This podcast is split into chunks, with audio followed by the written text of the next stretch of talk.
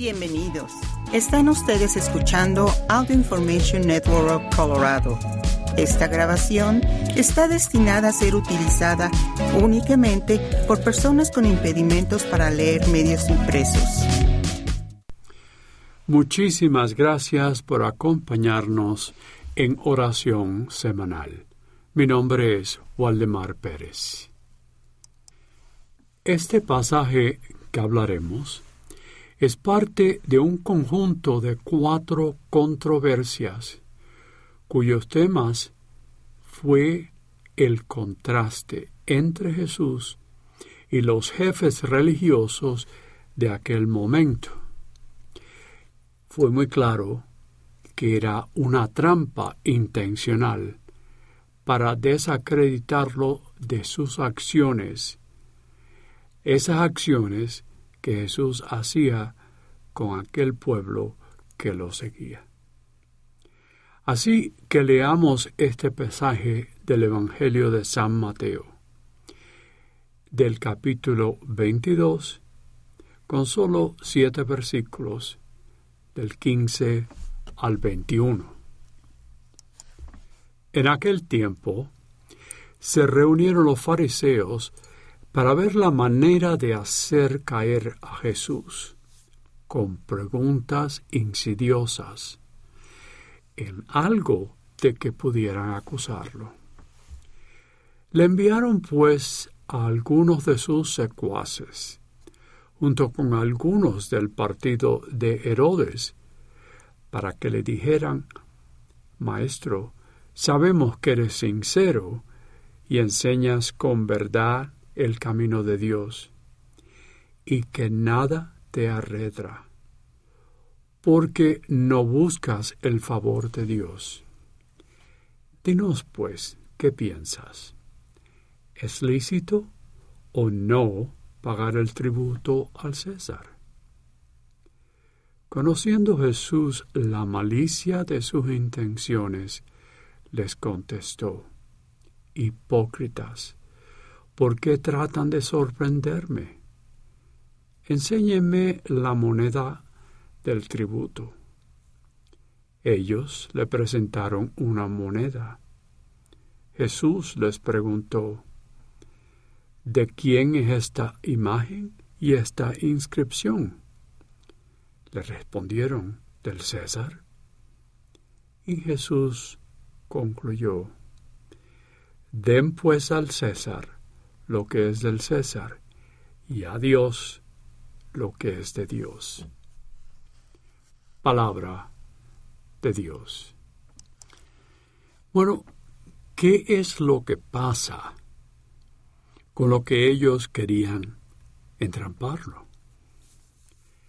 Por supuesto, era parte del pago del impuesto al emperador romano que por supuesto estaba subyugando a ese pueblo de Israel. Algo bastante espinoso, porque el aprobarlo significaba consentir a la autoridad e-, extranjera, autoridad pagana, sobre el pueblo de Dios. El negar este impuesto sería el comenzar una revolución contra Roma. Desde unos 40 o 50 años antes de ese momento, ellos comenzaron a pagar un impuesto muy alto. Y ese impuesto o tributo era bastante pesado para todas las familias palestinas, no las ricas, pero las regulares. Se cree que era un 80% del ingreso anual de una familia que se daba para pagar este impuesto. Y ahora, en este momento, en esos tiempos, era algo desconcertante y realmente muy criminal. Esta es la situación que se encontró Jesús. Y por eso que llama a los jefes víboras. La intención era de desacreditarlo. Dos grupos son los que le preguntaron a él, los fariseos y los herodianos. Estos eran los partidarios del rey Herodes. Los fariseos pagaban el impuesto aunque sin estar de acuerdo. Los herodianos son los de la delegación que vinieron a pedir a Jesús, porque tenían una opinión, que, bueno, que creían una opinión del respeto. Por supuesto, estos eran partidarios de Herodes. Y Herodes estaba muy comunicado con el imperio romano. Como vieron, lo que leí fue una gran trampa que debería de pronto ser mar. Cualquiera que fuera la respuesta, esa respuesta que le pedían a Jesús, él quedaría mal de una manera o de otra. Si Jesús les dijera que aprobaba los impuestos, esto hacía que agitarían al pueblo, porque ellos resentían estos impuestos, como les dije. Si ahora fuera, en este momento, lo que ellos tenían, los impuestos serían excesivos y muy problemáticos. Más allá de pagar la amortización de la casa, el carro, la comida que necesitaban para la familia. Aunque en este momento sabemos que hay muchas uh, gentes de varias naciones que ese impuesto es bastante grande. Se decía que si él se decía que no, era lo suficiente para arrastrarlo como un revolucionario. Por supuesto, el desafío de la pregunta era saber lo que era por Tiberio César, emperador de Roma, y lo que era de Dios. Ellos querían engramparlo, pero en realidad fue Jesús quien los trabó. Su respuesta fue un balance. Nosotros ahora tenemos muchas necesidades, ¿verdad? Tenemos que cuidarnos físicamente, tenemos que trabajar, tenemos que tener el tiempo de diversión que es necesaria para la salud, el tiempo para la familia y los amigos, el tiempo para aprender cualquier cosa.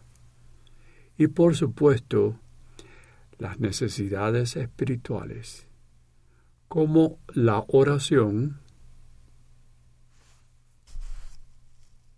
No solo para nosotros, pero la oración para los prójimos, oraciones para los locales alrededor de nosotros, los locales estatales y también el mundo el dejar que una parte de ella fuera muchísimo más que las otras puede causar muchos problemas. Quizás les sería algo desproporcionado y haría que dejáramos algo afuera. No habría un balance. Y tenemos que pensar qué cosa es lo que dejaríamos. La comida, la amortización, el placer de las aventuras. ¿Qué es lo que encontramos en nuestras vidas que no podríamos hacer o utilizar inmediatamente? Por eso, eso de conocer nuestras limitaciones, el balance. No somos como Dios, que como oímos del profeta Isaías que nos dijo, las maneras de ustedes no son las maneras de Dios. En realidad, no podemos ser todo y hacer a nada para todo lo que tenemos. También hay que pensar que si olvidaríamos el área espiritual, algo más que simplemente levantarnos e ir a trabajar, volver del trabajo, comer, y después dormir.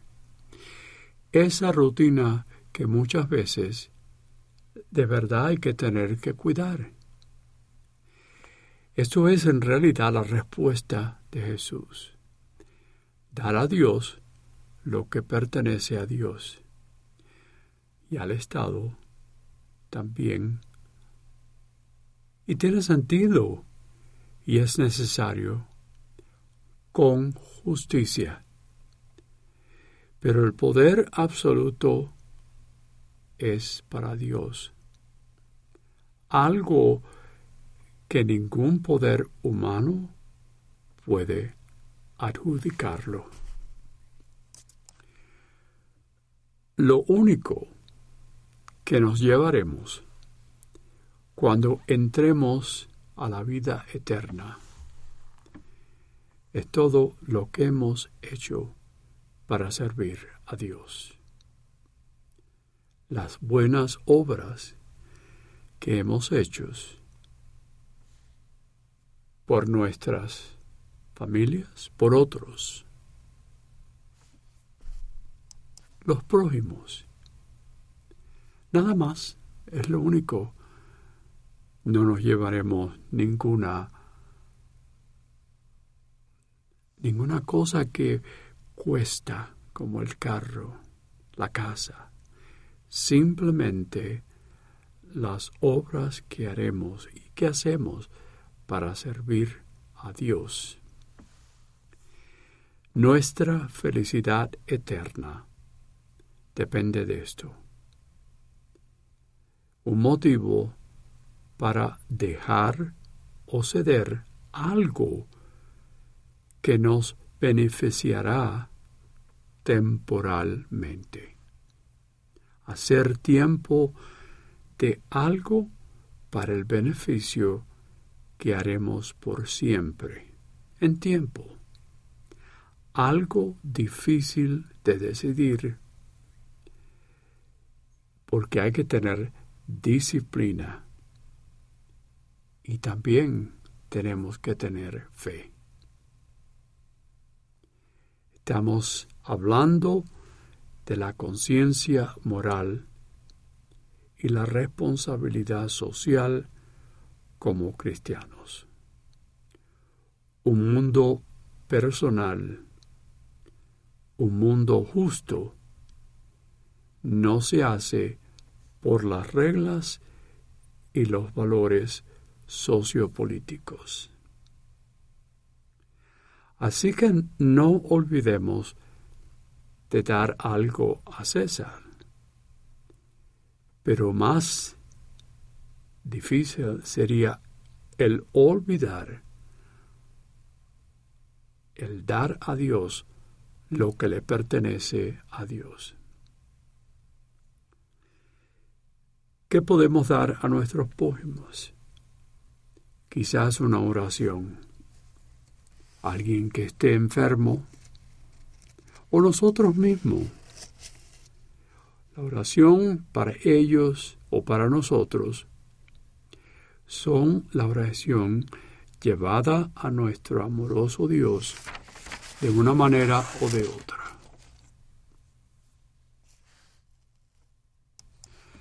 Y hay muchas situaciones que tenemos, no solamente nosotros y nuestra familia, pero en realidad el prójimo. Algo que tiene una situación mala para esa persona, que tienen un problema. Y lo que hay que hacer es rezar por ellos. Rezar quizás de esta manera. Que esa persona o las que personas que queremos tengan el deseo de ser curados. Roguemos al Señor que eso malo que tengan en sus vidas sea restaurado de nuevo a la salud. Roguemos al Señor que ellos estén dispuestos a recibir lo que necesitan para que esa curación que necesita sea hecha. Roguemos al Señor. También que tengamos compasión a todo el dolor que tenemos. Es el dolor dentro de nuestros cuerpos, quizás nuestra mente. Roguemos al Señor que ellos tengan mucha paciencia por ese tiempo que necesitan para poder ser curados. Roguemos al Señor que ellos conozcan ese milagro que tenemos en nuestros cuerpos, en nuestras mentes y espíritus, y también la asombrosa capacidad que tenemos para ayudarnos a ser curados. Roguemos al Señor que todos conozcan los milagros de sus cuerpos, de sus mentes y espíritus, y esa asombrosa capacidad de ser curados. Roguemos al Señor.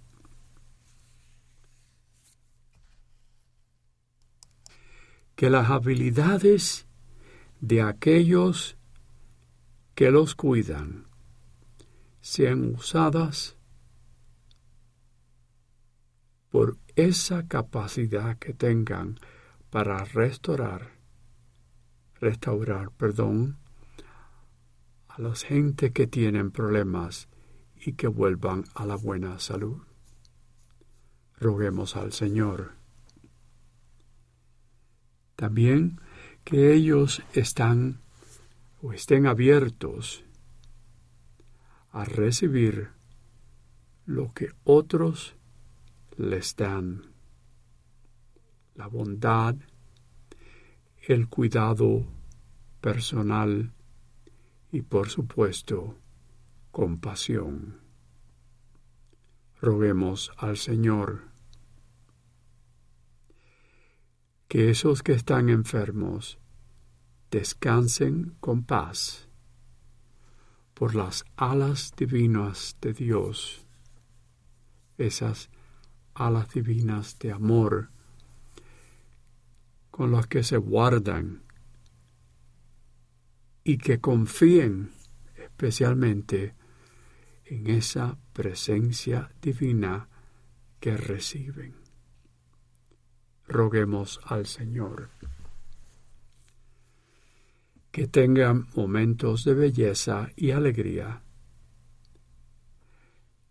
para que los sostengan en estos difíciles momentos que tengan. Roguemos al Señor que tengan una inmensa esperanza en sus corazones para saber que todo estará bien. Esas son palabras de Santa Juliana de Norwich, que todo estará bien. Y quizás puedan poner sus manos en su corazón para poder recordar ese gran poder de amor que reciben y que tienen dentro de sí mismo. Que reciban esa curación personal o a otros.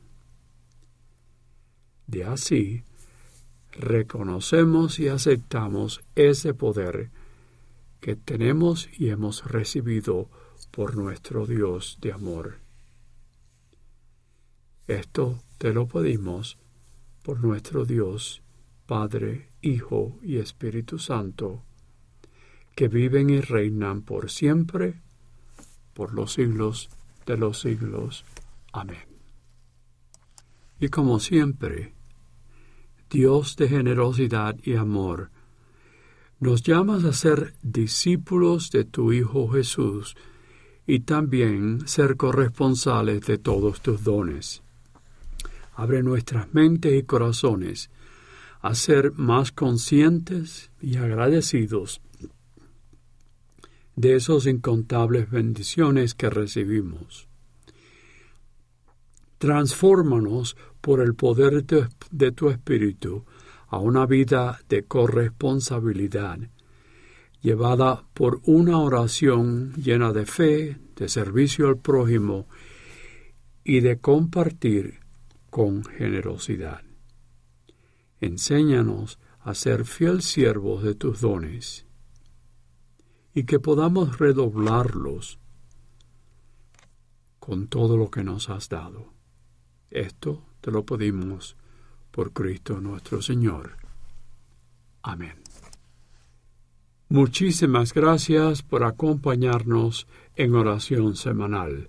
Mi nombre es Waldemar Pérez.